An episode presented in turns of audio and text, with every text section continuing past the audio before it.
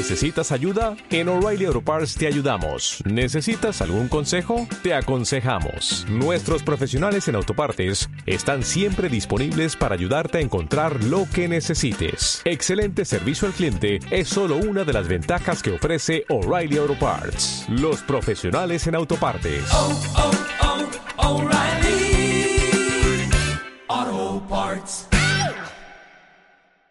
El contenido de este programa, entrevistas, comentarios y opiniones son responsabilidad de conductores e invitados. Om Radio presenta.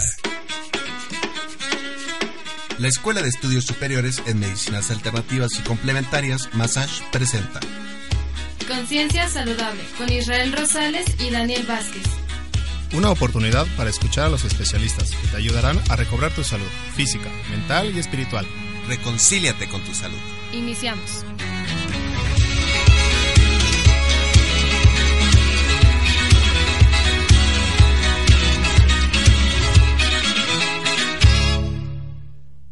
Las personas nacemos para hacer lo que verdaderamente nos gusta. Y la educación es esencial. Y para realizar esta transformación, la Escuela de Estudios Superiores en Medicinas Alternativas y Complementarias, Massage, tiene para ti. Licenciatura en Medicinas Alternativas y Complementarias, licenciatura en Cosmetría y Métodos Alternativos y Complementarios, carreras técnicas, capacitaciones al trabajo, cursos, cursos, talleres y diplomados. Estamos incorporados a la SED. ¿Quieres formar parte del cambio? www.medicinasalternativas.edu.mx www.medicinasalternativas.edu.mx Massage, despertando conciencias, transformando al mundo.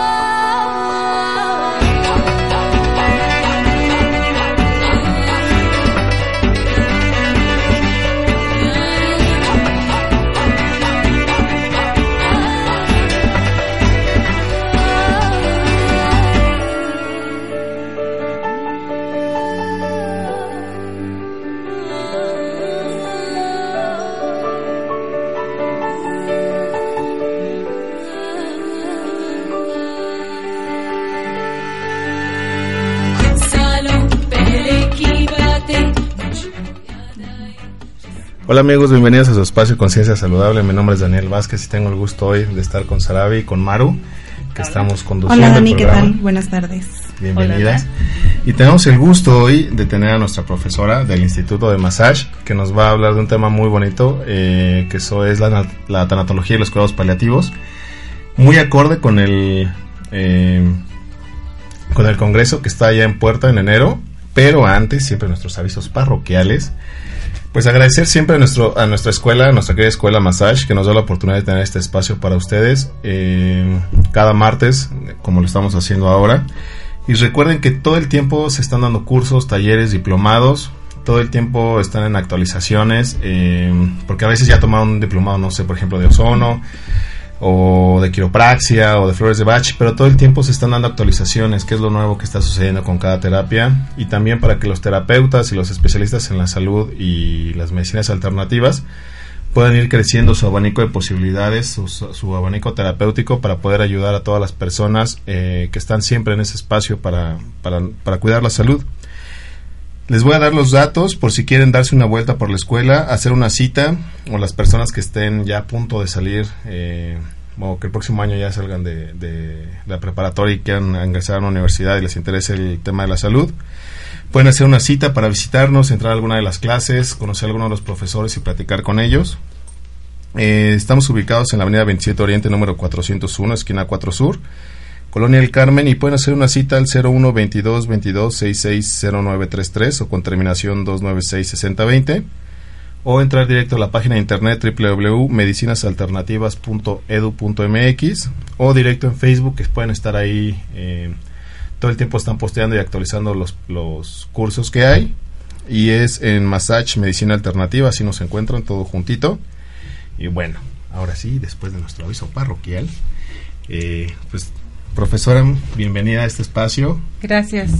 No, es un gusto para mí estar aquí con ustedes. Eh, yo doy la materia de tanatología ahí Entre en otras. Massage, entre otras, pero en este caso pues vamos a hablar de tanatología y los cuidados paliativos, Exacto. que además es el tema del congreso, Congreso. ¿verdad? En el, en el próximo año. Entonces, bueno, la tanatología, ¿qué es? ¿No? Muchas veces nos preguntamos qué es la tanatología. Bueno, tanato viene del griego, que se refería a la diosa de la muerte, y logos, sentido, tratado. En este caso, bueno, se traduce como tratado el sentido de la muerte. Pero también la tanatología ha brindado actualmente, a partir de los años 60, de los años 70, ya no solamente el trabajo con la muerte, con la finitud de la vida, ¿no? Sino también con las pérdidas y toda pérdida que sea significativa para la persona. Así que para mí puede ser muy significativo una pérdida de un anillo de bodas, por ejemplo, eh, pero también no porque sea muy pequeñito quiere decir que no es importante, es lo que es significativo para esa persona. Es la carga emocional que tendría ese objeto, o ese evento, o la situación, o la persona, ¿no? Así o un es. animalito también. Así es, es el sentido que tú le otorgas, que tiene para ti una mascota, puede ser, la pérdida de esa mascota puede ser tan importante como la pérdida de un ser humano, de un ser querido. Este tema eh, de- sobre las pérdidas, a veces las historias que tiene cada persona son muy diferentes y hay, hay personas que no son tan arraigadas, a pesar de que cuidan muy bien a sus mascotas, no son tan arraigadas a sus mascotas. Y por otro lado hay personas que los tratan como si fueran hijos o familiares. Así Eh, es. ¿Cómo, ¿Cómo podría a lo mejor la gente hacer un ejercicio para empezar a tener esa apertura hacia las emociones de otras personas? Porque a lo mejor para mí lo que es muy valioso, para otra persona no lo es y no entendería mi pérdida, por ejemplo. Sí, Eh, claro. Y en ese sentido, pues debe haber como una apertura cultural, no sé cómo explicarlo, en el sentido de que cada quien eh, aprenda a respetar las pérdidas y sobre todo para poder apoyar a esa persona. Así es, primero que nada, pues es el respeto. El respeto por esa pérdida tuya o de la otra persona que a lo mejor para mí no pueda ser tan significativa o tan importante. Pero para la otra persona sí lo es. Entonces, primero que nada, pues respetar, así sea el niño eh, que haya tenido esa pérdida porque se le perdió un juguete y nosotros podemos como adultos decir, ay, pero es un juguete, te compro otro y mejor que ese. No, para el niño era muy significativo y entonces aprender a respetar la cultura también. Hay culturas donde se venera mucho a algún animal, por ejemplo, ¿no? Los hindús que veneran mucho así a las vacas, las cuidan. En otras culturas es, es diferente. Entonces aprender a respetar esa pérdida que la persona, el niño, el ancianito incluso tuvo. Y desde ahí, pues tratar de ser empáticos para poder apoyar desde escuchar al otro que nos dice por qué siente lo que siente el- el- la, la mascotita o lo que hayas tú perdido es tan importante como lo que puede ser para mí algo que todavía tengo, ¿no? Es, es así. Entonces, primero que nada, respetar esa pérdida y si el otro siente mucho dolor porque perdió a lo mejor eh, un anillo que era muy significativo para él o algo más grande, mayor, no sé, eh, tú le otorgas ese sentido. Puede ser tanto pérdidas físicas, materiales, de personas, de la propia estima, de la propia salud, del sentido de la vida. Entonces hablamos así de una gran diversidad de circunstancias y de situaciones. En su experiencia como terapeuta, porque también es terapeuta, aparte de maestra, em, ¿cuál es la pérdida que suele eh, tener la mayor parte de la población? Esa pérdida puede ser el sentido de la vida, que suele perderse, o se van haciendo como pequeños, eh, pequeñas cargas emocionales a lo largo de la vida, ¿no? Como decía, de un juguetito, la, eh, no sé, el gatito, el perrito. Pero al final estas pérdidas llevan a la pérdida del sentido de la vida o en algún momento el ser se dio cuenta que nunca lo tuvo o así o puede pasar porque he visto de pronto como que la gente va actuando eh, conforme a la sociedad le plantea o lo que les enseñan los papás o los abuelos y de pronto llega un momento inevitable en la vida aunque tengan todo resuelto casados con hijos y dicen es que creo que esto no era lo que quería Al final. entonces son, son planteamientos muy fuertes Sí, sí, son muchas, muchas preguntas aquí en lo Ah, que tú sí, sí, abordas, sí. son como muchas preguntas, pero la principal que tú haces, bueno, como cuál es la principal, ¿no? Que de la que sufren o adolecen todas las personas. Pues mira, es básicamente el hecho de que somos finitos, ¿no? Y que nuestra vida en algún momento se va a terminar nuestra vida física porque depende de las creencias, pero muchas culturas y muchas personas creen la parte espiritual es eterna, ¿no? Pero esta finitud de la vida crea muchos conflictos al grado tal que muchas personas, familias no te permiten hablar de la muerte. O tú empiezas a tratar el tema de la muerte y te dicen, ay, no hables de eso porque lo atraes. Qué miedo y qué susto. No, pues sí, nos vamos a morir todos, sí, pero ahorita no. No, no, ni hables de eso, ¿no? Entonces, esa parte es un se vuelve un problema en muchas personas que no quieren ni tratar el tema de la muerte ni que se hable y cuando alguien se muere así como que sufren mucho mucho mucho porque dicen es que yo también en algún momento voy a morir, ¿no? Y esa esa parte es difícil para algunas personas de lidiar con ella. Más difícil es mientras tú estés muy separado de valores que te han eh, podido enseñar o pudieras haber aprendido de la familia. Más difícil es mientras tengas menos apoyo espiritual, una creencia religiosa, ya no digamos como tal seguir una religión, creer en Dios simplemente o en un creador, más difícil todavía te va a resultar si no tienes estos apoyos, situaciones contigo. Esa, esa parte es como la que a veces cuesta mucho. Entonces, en la finitud de la vida, hablar de la muerte. Y, y esto nos deriva precisamente a la parte de los cuidados paliativos, ¿no? Pues todos nos vamos a morir, sí, Sí, claro. más menos, unos más rápido que otros, pero la parte de los cuidados paliativos que tiene que ver con la medicina y tiene también que ver con la tanatología y otras disciplinas, porque esto es multidisciplinario, no solamente tiene que ver con una medicina y ya, no, tiene que ver con sociología, con varias disciplinas. Los, ajá. Perdón, es que sí, sí me gustaría saber qué entendemos para los que no somos como muy este, conocedores de esto. ¿Qué son los cuidados paliativos? Precisamente los cuidados paliativos son todas aquellas atenciones, todas aquellas medidas que van encaminadas al enfermo terminal o en fase terminal y que van a brindar al, al- a este enfermito, van a brindarle calidad de vida básicamente.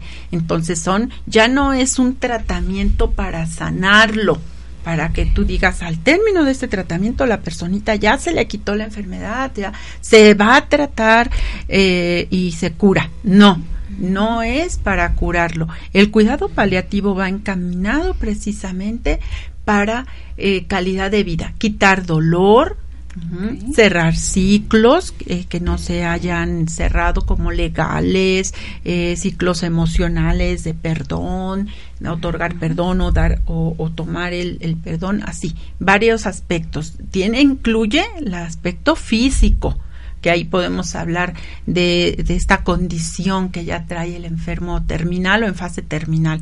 Incluye el aspecto eh, psicológico y el aspecto espiritual. Y el enfermo terminal es aquel enfermo que ya tiene un diagnóstico, pero no se sabe exactamente cuándo va a morir. El paciente, el médico le dice, a ver, usted pues tiene esta enfermedad y le quedarán por muchos seis meses, ¿no? A veces duran un poco más.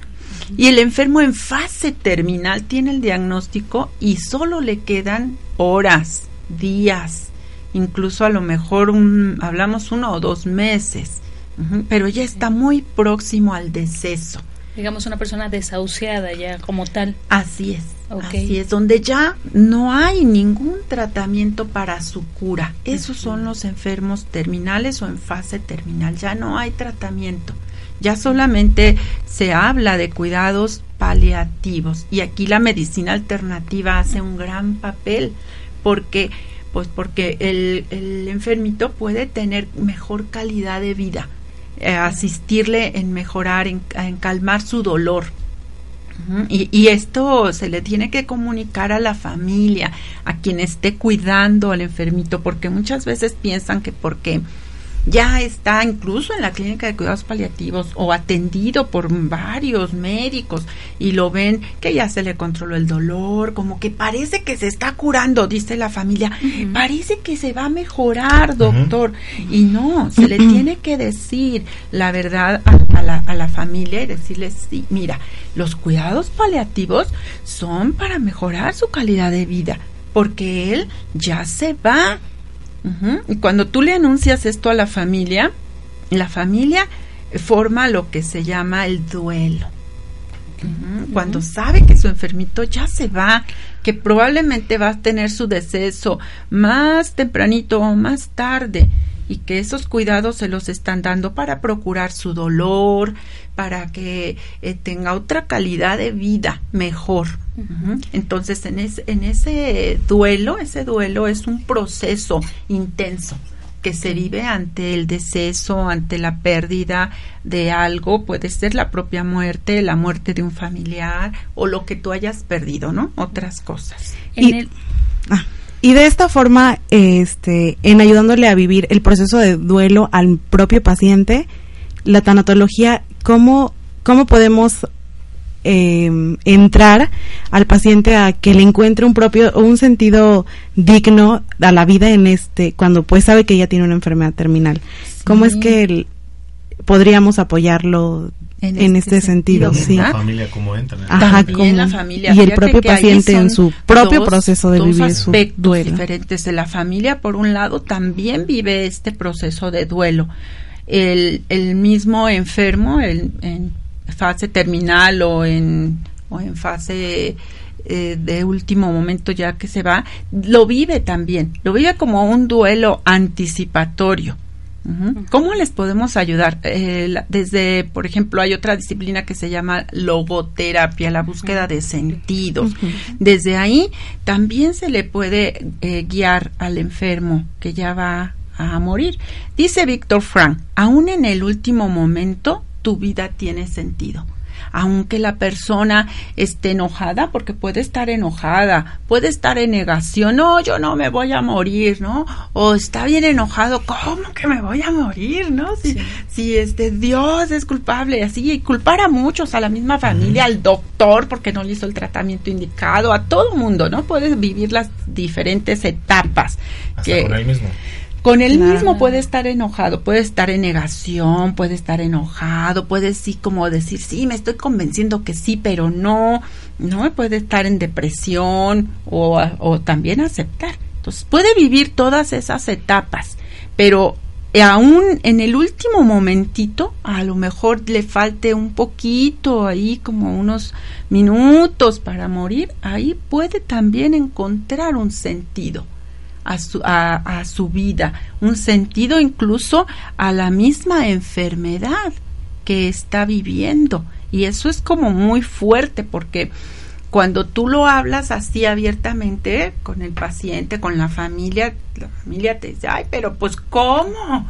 ¿No? ¿Qué sentido? ¿Cómo que qué sentido este que él esté enfermo y que se va a morir, no? Si no queremos que se vaya.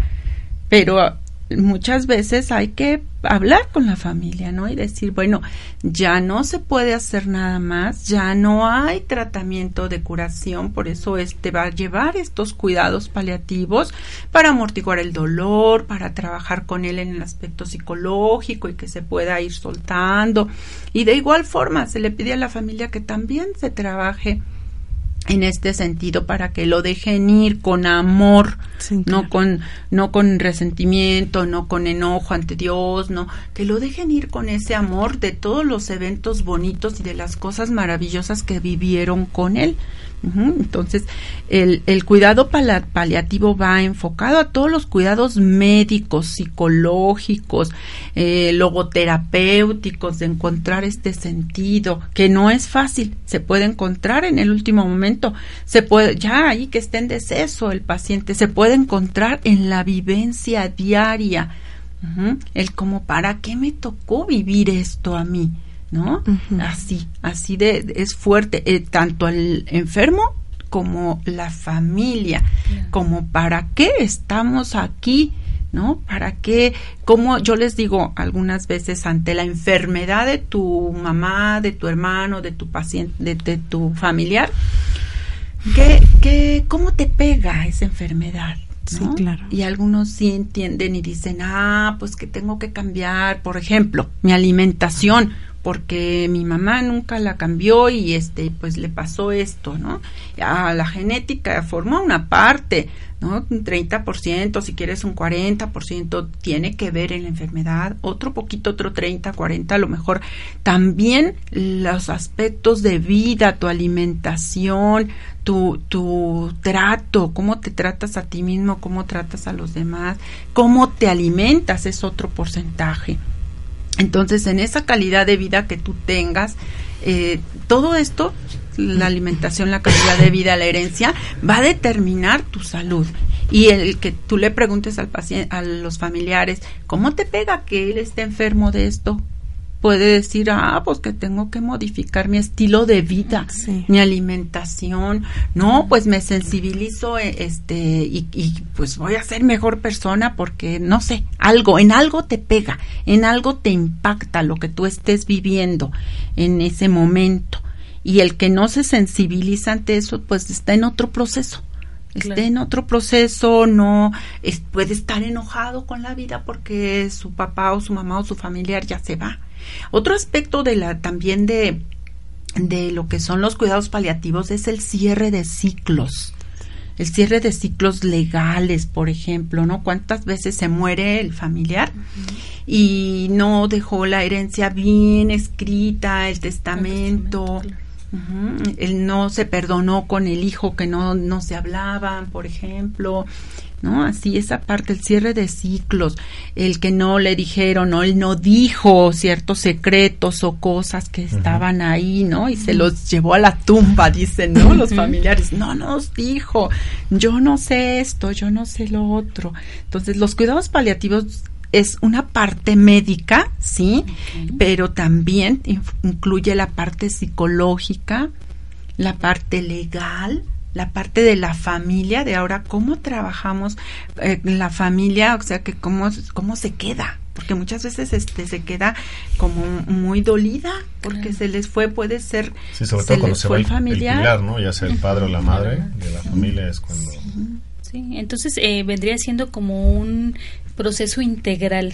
Es un proceso multidisciplinario, donde mientras más disciplinas entren, el psicólogo, el sociólogo, el, el médico, ¿no? Es mucho mejor.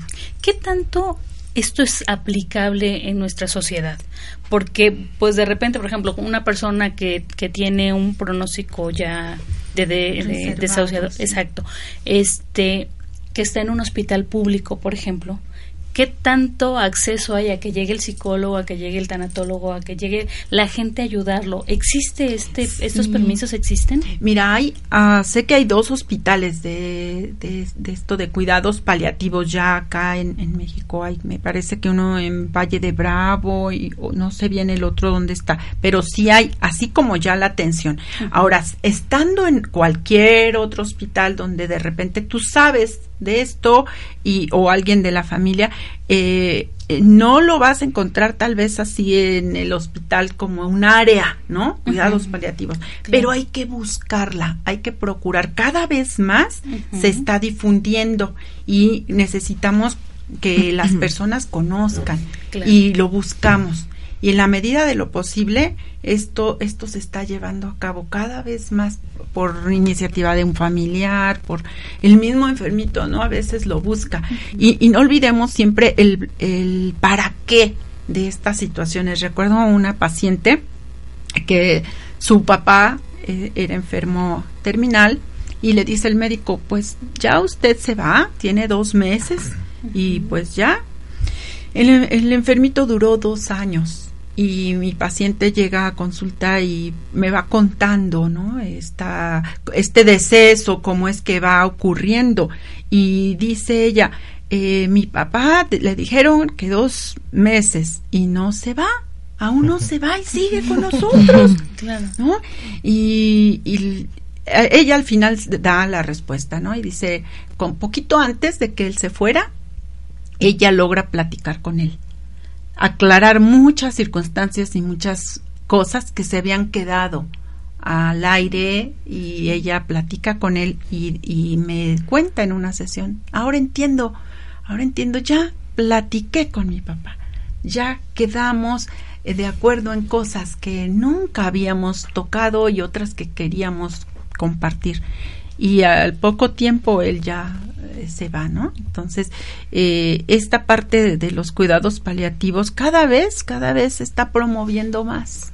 Se está comenzando a abrir en el Hospital Sí, Zona no- Norte, ya estamos sí. trabajando en la, en la zona de... Se La hizo una zona especial, que la llamaron Clínica del Dolor, y como tal lo que hacen es todos los pacientes en, ya en cuidados paliativos se refieren a la Clínica del Dolor, donde están todos nuestros compañeros atendiendo solo con medicina alternativa a estos pacientes.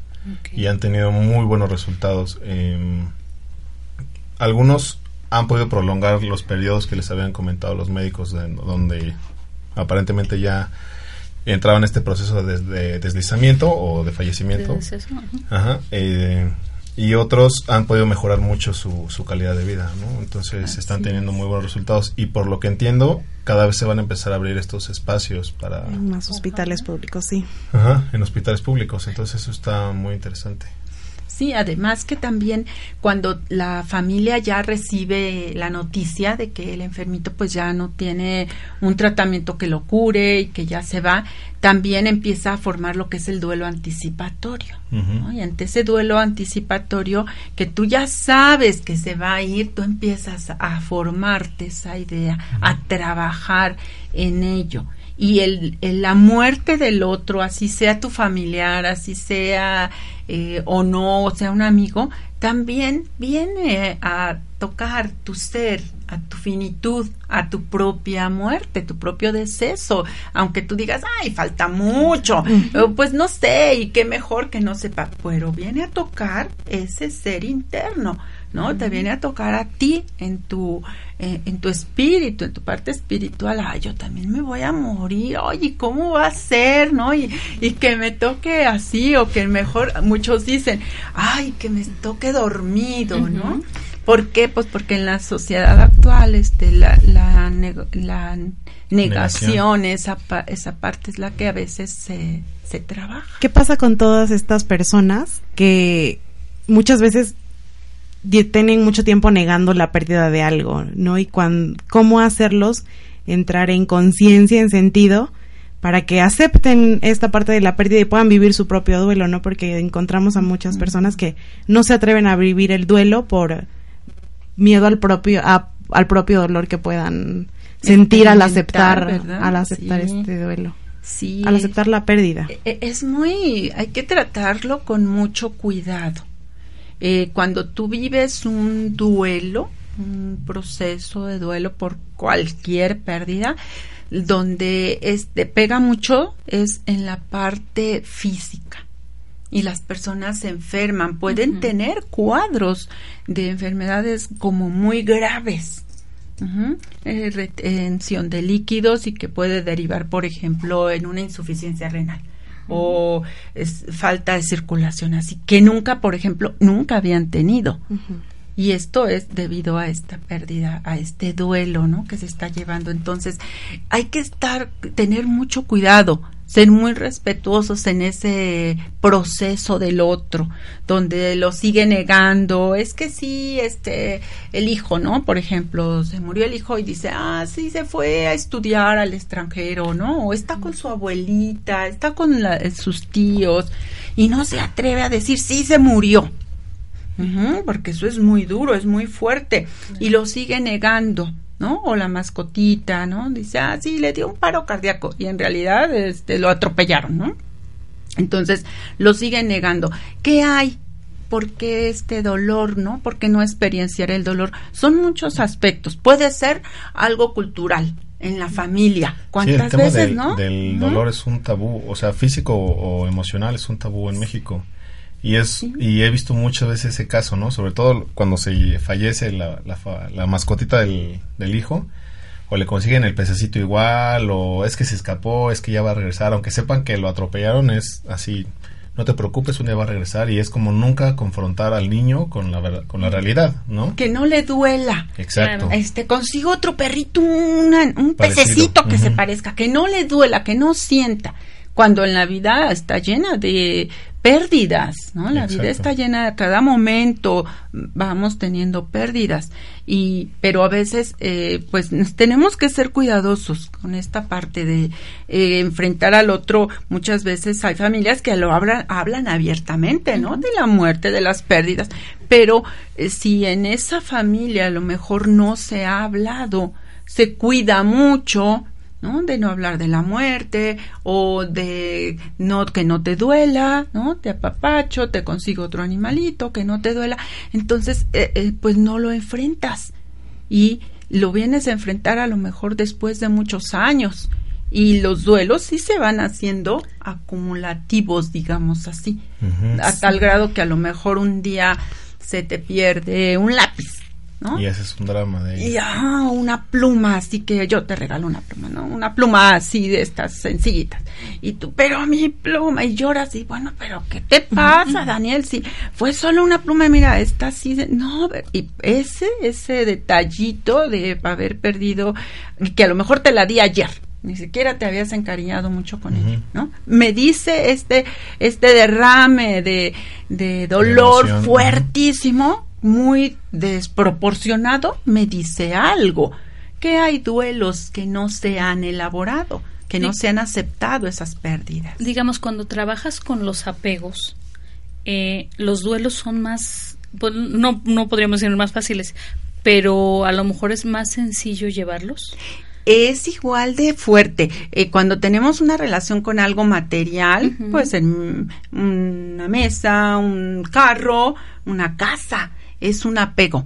Cuando yo tengo una relación eh, con una persona, un animalito, ¿no? Que es mi convivencia diaria, le doy de comer, lo cuido, es un- una un- una relación afectiva, un vínculo afectivo. O Y sea, si hay una diferencia, porque mucha gente Sí. habla de apegos a las Ajá, personas, ¿no? Ah, no, qué vínculo afectivo es este relación vivos, emocional digamos. con seres vivos.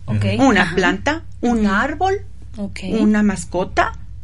Ese es un vínculo afectivo, un apego a algo material, Ah, mira. algo material. Entonces tan es fuerte. Para ambos es fuerte, Claro. porque hablamos de lo significativo. Sí, para mí es muy significativo ese arbolito que planté ahí, pero híjole, lo tengo que cortar porque está enraizando a la cañería y la va a tapar y lo tengo que podar, ¿no? Al grado tal que pues a lo mejor se muere y es muy significativo y me va a doler tanto como la pérdida de una mascotita o de un ser querido o de una un celular, por ejemplo, que es, me sirve mucho porque gra- grabo mis clases, porque me Porque comunico, fotos de toda la porque familia, del exacto. sobrino, de la abuelita. Entonces tú le das ese sentido, es tan significativo porque todo esto, ¿no? Eh, tú le das ese, se- ese sentido y mientras más significativo sea es igual, no es porque ay, ahí te compras otro Daniel, otro celular, no, es significativo porque ahí tenía las fotografías de cinco años, por ejemplo, ¿no? Porque se lo regaló su papá, etcétera. Entonces tú le otorgas ese, ese sentido y es igual de pesado, o sea, que puedas perder algo material como algo vivo. Claro. Sí. Entonces, ¿cómo se prepara una persona para entender esto, que no todo es para siempre? Sí, así, precisamente con esta educación tiene su estilo, sus antecedentes en la cultura, en la forma de vida, en el estilo de vida de las familias, familias muy conservadoras, otras más liberales, otras con cierta religiosidad, ¿no? Aquí influye también la, la religión, Claro. yo les pongo a mis alumnos que investiguen, a ver, qué religión, qué, qué se dice de esta religión respecto a la muerte, qué se dice en la religión católica, en los cristianos, en los testigos de Jehová, en los mormones, qué creen respecto a la muerte, porque eso también influye. Claro. Entonces tú te vas ¿Cómo preparando en la medida de que tú tomas conciencia de que tú te vas, de que eres finito y que los que están a tu alrededor, cómo viven esto, sean tus hijos, sean tus alumnos, ¿no? ¿Cómo lo van a vivir? ¿no? Entonces tú dices, bueno, a ver, eh, hablamos de la muerte, ¿no? Y, y los hijos, ay, sí, bueno, ¿no? ¿y ¿cómo te gustaría que te enterraran a ti, Sí, ¿no? sí, claro. Y hay, hay familias donde esto no se puede aperturar. Claro. Sí. Entonces, tú puedes ser respetuoso y, y decir, bueno, acá en mi casa yo hablo así y hablamos de acá, pero en otras no. Es mucho de creencias, es mucho de cultura, de religión, ¿no? Hay religiones donde abiertamente se dice, hermano, ya arreglaste todo, ya tienes esto, ¿cuál va a ser tu legado para tus hijos? Háblales de la Biblia, aquí dice que cuando te mueras, así, ¿no? O de sí, la claro. otra, otra este, religión así, igual. Pero, exacto, tienes que prepararte, eh, ser consciente de que no somos eternos físicamente, somos eternos espiritualmente, pero eh, físicamente no, y que algún momento vas a tener que dejar este estuche, ¿no? Del cuerpo. ¿Y qué se va a hacer con él? Y decirle a la familia, mira, eh, pues cuando yo me muera, no sé, aquí están los lineamientos, si tú quieres, de Claro. cómo quiero ser enterrado, de dónde me gustaría incluso que me enterraran, o que si me cantan, o que si no, que si me entierran, o que si me creman. O si el vestido que me van a poner, ¿no? Así Para es. Sí. Y creo También que es. estos, estos procesos, justo como lo mencionamos, vienen desde niños, ¿no? Desde, Desde dejar que el niño sienta su pérdida, el juguetito, el amiguito que se mudó, lo que sea. En la justa medida. Ajá, Sí. exacto. Obviamente, Sí. exacto, a cada, cada quien a su edad, pero sí empezar a contactar con esa, con esa sensación de pérdida para saber que todo en realidad es efímero. Y cuando llega el momento adecuado, pues también el cuerpo se deja, ¿no? Así y en es. ese sentido creo que también eh, generaría menos dolor a muchos padres, eh, porque lo he visto cuando se van a la universidad o cuando Mm. se van a la preparatoria, es fuertísimo. Cuando empiezan a ir a la escuela, al kinder, para las mamás así, yo las he visto, ¿no? se ponen bien duras de, no, hijo, todo va a estar bien. Y apenas entra a la escuela y creo que llora más la mamá que el niño, el ¿no? niño, sí. Y entonces son, son esos eh, vínculos afectivos que no dejan también eh, que el otro ser se desarrolle ah, al 100%. para poder este sí el, el duelo es en- en- eminente o sea el duelo está presente siempre tú puedes tener muchísima información de tanatología. Esto te ayuda te ayuda, dices, ah, estoy viviendo el duelo, lo que me pasa es esto, se llama así, le pones nombre, ah, pues sí, estoy en estas etapas o no, te ayuda el tener la información. Pero también es importante, mm, en la justa medida tú hablas, bueno, pues que el niño logre eh, darle este sentido a esa pérdida, la logre tocar, la logre sentir. Sí, en la justa medida se hablan de etapas, etapas de desarrollo que se tienen que respetar. Tampoco vas a exponer, sí, mijito, ya, a ver, al niño de dos años, llevémoslo al panteón para que vea que se entierre la abuela. Sí. No, también le tenemos que dar en la justa medida de lo que él vive, de sus etapas, un cuento, ¿no? Le desarrollas un cuento y ya, mira, vamos te voy a contar una historia desde él, desde el desarrollo del niño. El Piaget habla de las operaciones concretas, de las operaciones formales y así, pero desde el autor que tú agarres y que hable de desarrollo, desde ahí tú te orientas y dices, ah, el niño de operaciones concretas tiene que ver, tiene que palpar para poder entender. ¿No? Entonces así le enseño la muerte, así le enseño este proceso del deceso. El de operaciones formales, bueno, pensando en Piaget, porque puede haber otros autores, pues eh, ya, ya no necesita verlo. Ya tú le dices, a ver, ¿cuánto es 5 más 5 o mil por mil? Y te da si hay una operación mental. Y así también nosotros podemos hablarles de este proceso de la muerte y del duelo. En su- es, es a lo que me refiero como en esta justa medida, ¿no? No tan... De acuerdo tan lo que él necesite, ¿no? En el momento. frío. En ese es. caso, por- con las personas que nunca han teni- eh, querido confrontar estos procesos de muerte, se trataría con la misma delicadeza como con un niño, aunque sea un adulto, porque al final nunca ha tenido la experiencia, ¿no? O sea, así como el niño de dos años nunca ha tenido la experiencia de muerte, a lo mejor también un adulto no ha querido jamás tener esa experiencia de muerte y tal vez no se le puede tratar como un adulto normal, ¿no? Que ya ha tenido ciertos procesos de pérdida. No sé, me imagino, o no. Sí, y es que bueno, aquí este la, la, la parte de decir, bueno, y que es normal, ¿no? Pues Ajá, es que exacto, tiene que ver con, con tu cultura, con tu- la, la- lo que traes de familia, con la religión, con lo que sabes, la información que tienes, ¿no? Porque a veces sabes mucho, pero no puedes lidiar con tus duelos. Entonces, es importante Sí. tener- des- Sí, por abordar a, a la persona desde él, decía Víctor Frank.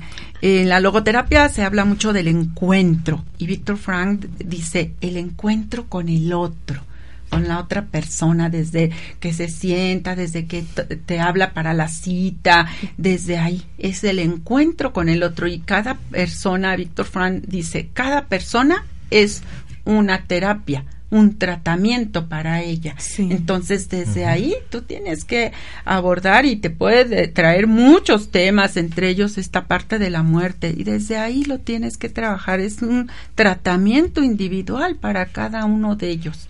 Y respetar, hay pacientes que no, tú les dices, ah, bueno, vamos, puedes, podemos trabajar esto de, de tu muerte. No, no, no, doctor, no, no, nada de eso. Yo vine porque se murió mi abuelito, pero de lo mío no.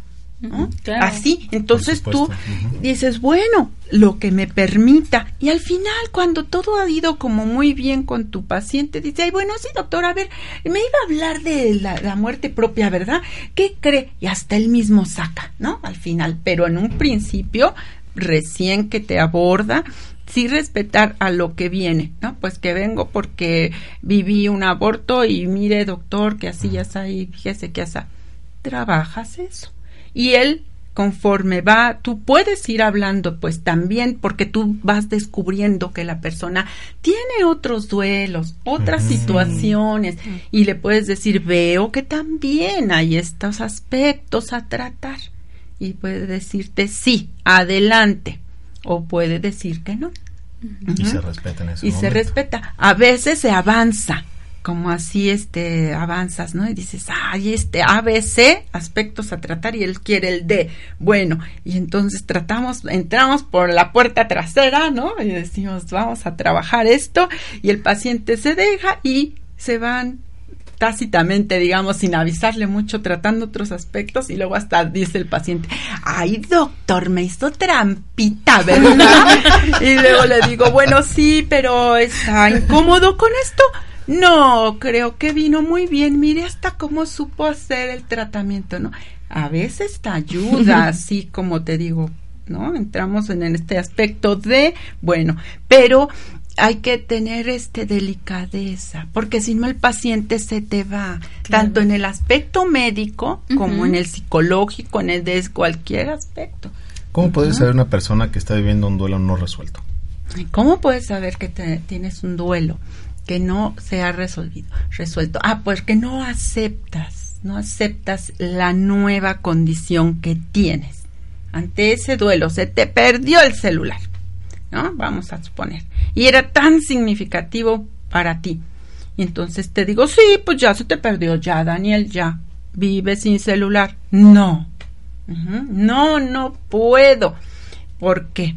¿No? Entonces tú no aceptas esa condición. Esa condición que sigue sin vivir sin celular, por ejemplo, es una condición activa, un proceso activo, donde a lo mejor tendrás que ir y recurrir a otras situaciones porque no tienes tu celular. Por ejemplo, el decir, bueno, pues vamos y te acompaño a que te compres otro. No, va a aparecer. Es que yo lo dejé ahí, tiene que aparecer. O sea, esa resistencia puede podría haber ser. resistencia, puede haber negación, no, no quiero otro, quiero ese, es el mío, puedes estar enojado, echar culpas y así, ¿no? Entonces, ¿cómo sabes? Porque pues estás enojado, estás en negación. Te enojas, pero hasta con Dios, ¿no? Te enojas con medio mundo. Puedes vivir en depresión, puede caer una fuerte depresión, en melancolía, en tristeza. ¿no? La doctora Elizabeth Kubler-Ross habla de que los pacientes precisamente en fase terminal pasan por cinco etapas. Ella menciona la etapa de negación. Cuando te dan una noticia, pérdida de la salud sobre todo, y dices, ay, no, ese doctor se equivocó, estaba viendo el expediente equivocado. No es cierto, yo no tengo eso. ¿no? Me voy a ir con otro, pido otra opinión. Y luego estás enojado. No, sí es cierto. Ay, pero ¿cómo? ¿Por qué a mí? No, pero ¿por qué a mí? Y en la logoterapia no nos preguntamos por qué. Nos preguntamos ¿Para qué? ¿para, ¿Para qué? qué? estaré viviendo esto? ¿Para qué me habrá pasado esta enfermedad, no? O esta situación. Y, y te estancas en una de esas etapas. Y entonces puedes darte cuenta, ah, este no ha vivido el duelo. Y luego, bueno, está la negociación. Bueno, pues sí, ya voy a aceptar que tengo esto, pero solamente que, ¿no? Es- empiezas a hacer como un trato contigo mismo, con el doctor que quiere hacerte un tratamiento eh, que tú no quieres y así, ¿no? Y luego, pues puede venir depresión, ¿no? Puede haber una depresión fuerte, así fuerte, fuerte, eh, y dejar, y puedes dejar todo, tu trabajo, tus relaciones interpersonales, a la pareja incluso, ¿no?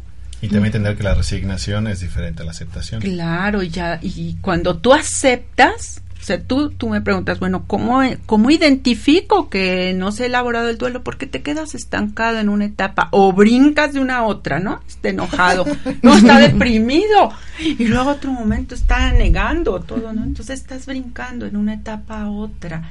Eh, y pues la aceptación es diferente. La aceptación es un proceso activo de tu nueva condición. Sí. Ya. Y la resignación es vivir con dolor, con llanto, con incertidumbre, duda, Con ese sufrimiento. con sufrimiento, exacto. sin una actitud que te lleve a hacer un cambio. No resignificas tu vida, ¿no? Vives, es que como me pasó esto, este, Dios no existe, la vida, ¿no? Así, y, y echando culpas, ese Te es quedas en el- resignado. ¿Te quedas en el papel de víctima? Pues sí, te quedas en el, ajá, sí puedes estar victimizándote porque estás en el por qué. Entonces la aceptación sería como por propia conciencia trabajar el duelo, ¿no? Porque yo lo decido porque quiero un bien para mí.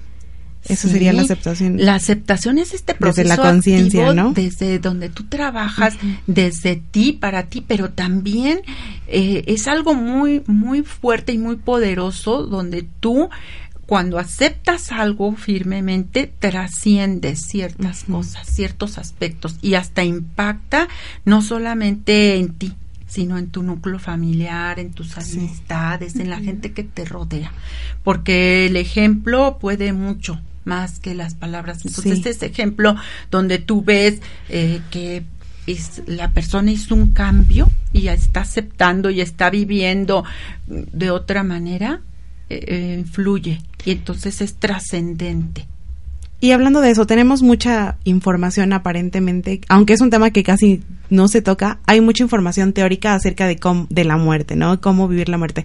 Pero ya en la práctica, como en cuando ya sucede, ¿qué, cómo podemos irnos preparando para nuestro propio proceso de muerte, ¿no? Porque muchas veces decimos, sí, ya lo sé que voy a estar en un lugar bien, no. o sea, es fácil decirlo, es fácil tenerlo en teoría, en mente, pero cómo ya llevarlo a la vida, cómo enfrentarlo cuando se va a dar o cómo irnos preparando nosotros. Hay como un ejercicio, no sé, algo más práctico día que día podamos vamos, hacer. Vamos eh, día con día, conforme vamos cumpliendo años, ¿verdad? Nos festejamos, pero vamos perdiendo eh, vida y nos vamos acercando más al final, no más al final, cada vez más. Y aunque no lo festejamos y todo, entonces eh, esta preparación es diaria, es continua, ¿no? Es continua. Eh, pues tú, tú decides en qué áreas, ¿no? Vas preparándote en dejar un legado, algo que te trascienda, eh, que vaya ahí tu ideología, en preparar y lo que les decía al principio, ¿no? El propio funeral, hay quien tiene ya preparado su funeral, el lugar donde quiere que lo cremen o lo entierren, hasta eso tú lo tienes que dejar si quieres por escrito. Incluso hay personas que dejan en- encargados, ¿no? Dicen, no, tú vas a, a hacerme, eh, no sé, vas a procurar que estén las sillas. Tú llevas los tamales. O alguien hasta se ofrece, no, yo llevo la tole, no, yo el café, así. Entonces tú vas preparando, siendo consciente de la finitud de la vida, tú te vas preparando. ¿Qué quieres? ¿No? Tú puedes des- acordar, incluso dejar todo legalmente y decir, yo, Angélica, en mis facultades mentales, este, tal, de tal día con esta fecha, eh, quiero que sí me, me falte. Todo eso lo dejas por escrito. Si se te haga un tratamiento de reanimación o no. Y eso lo tienen que saber las personas que están a tu alrededor. Y tú tenerlo como a la mano. Fíjate que estás tocando un tema bien así. interesante, ¿no? Porque, por ejemplo, cuando ya te mueres, pues ya, adiós. Sí. Pero la gente que queda en coma, Ujú.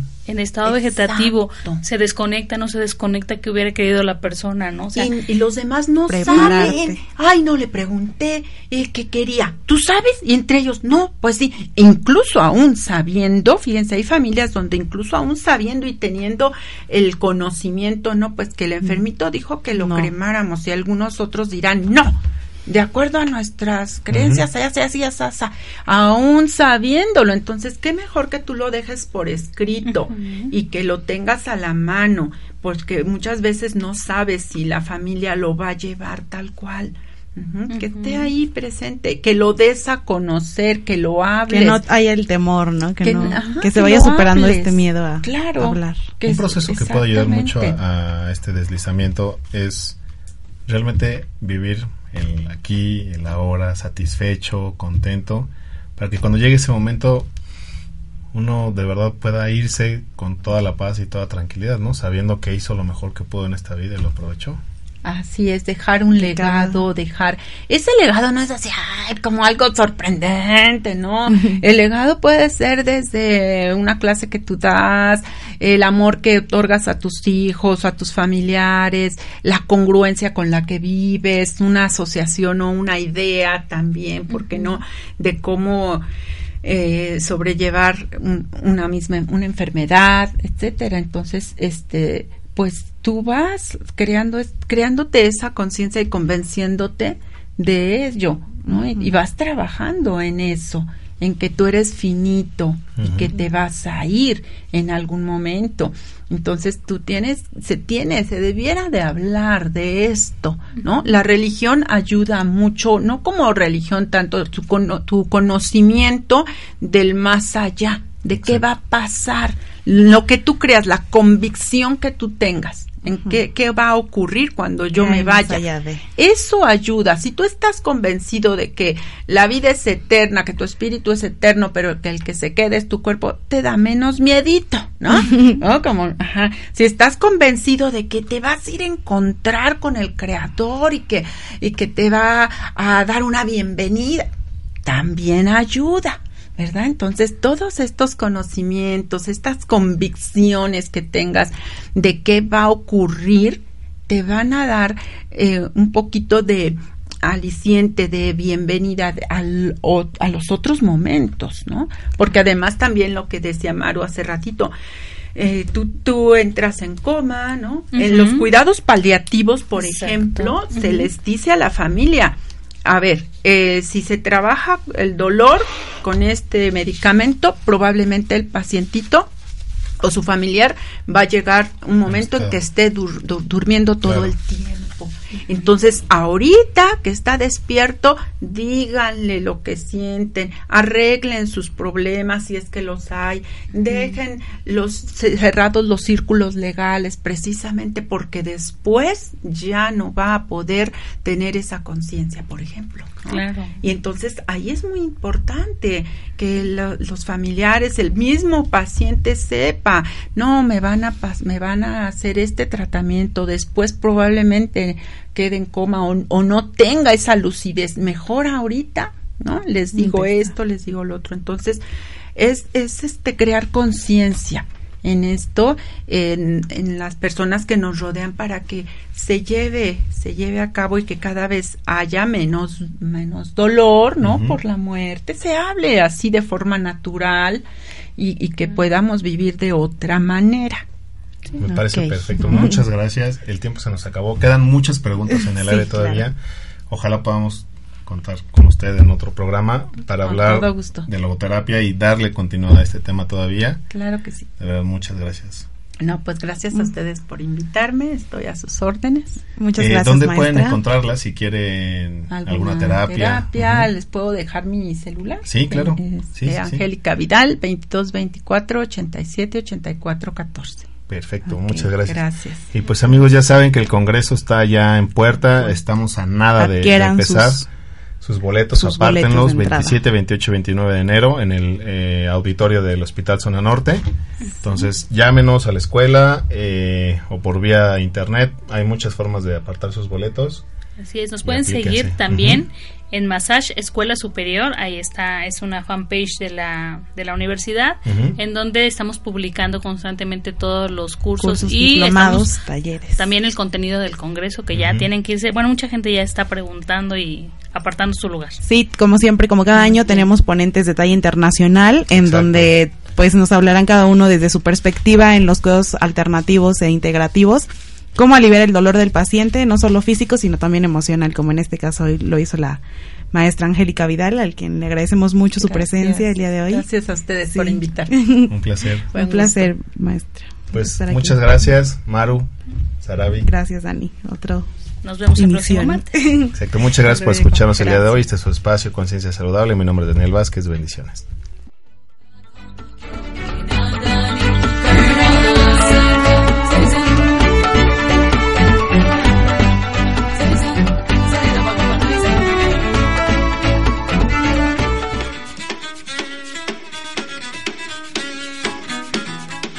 Massage.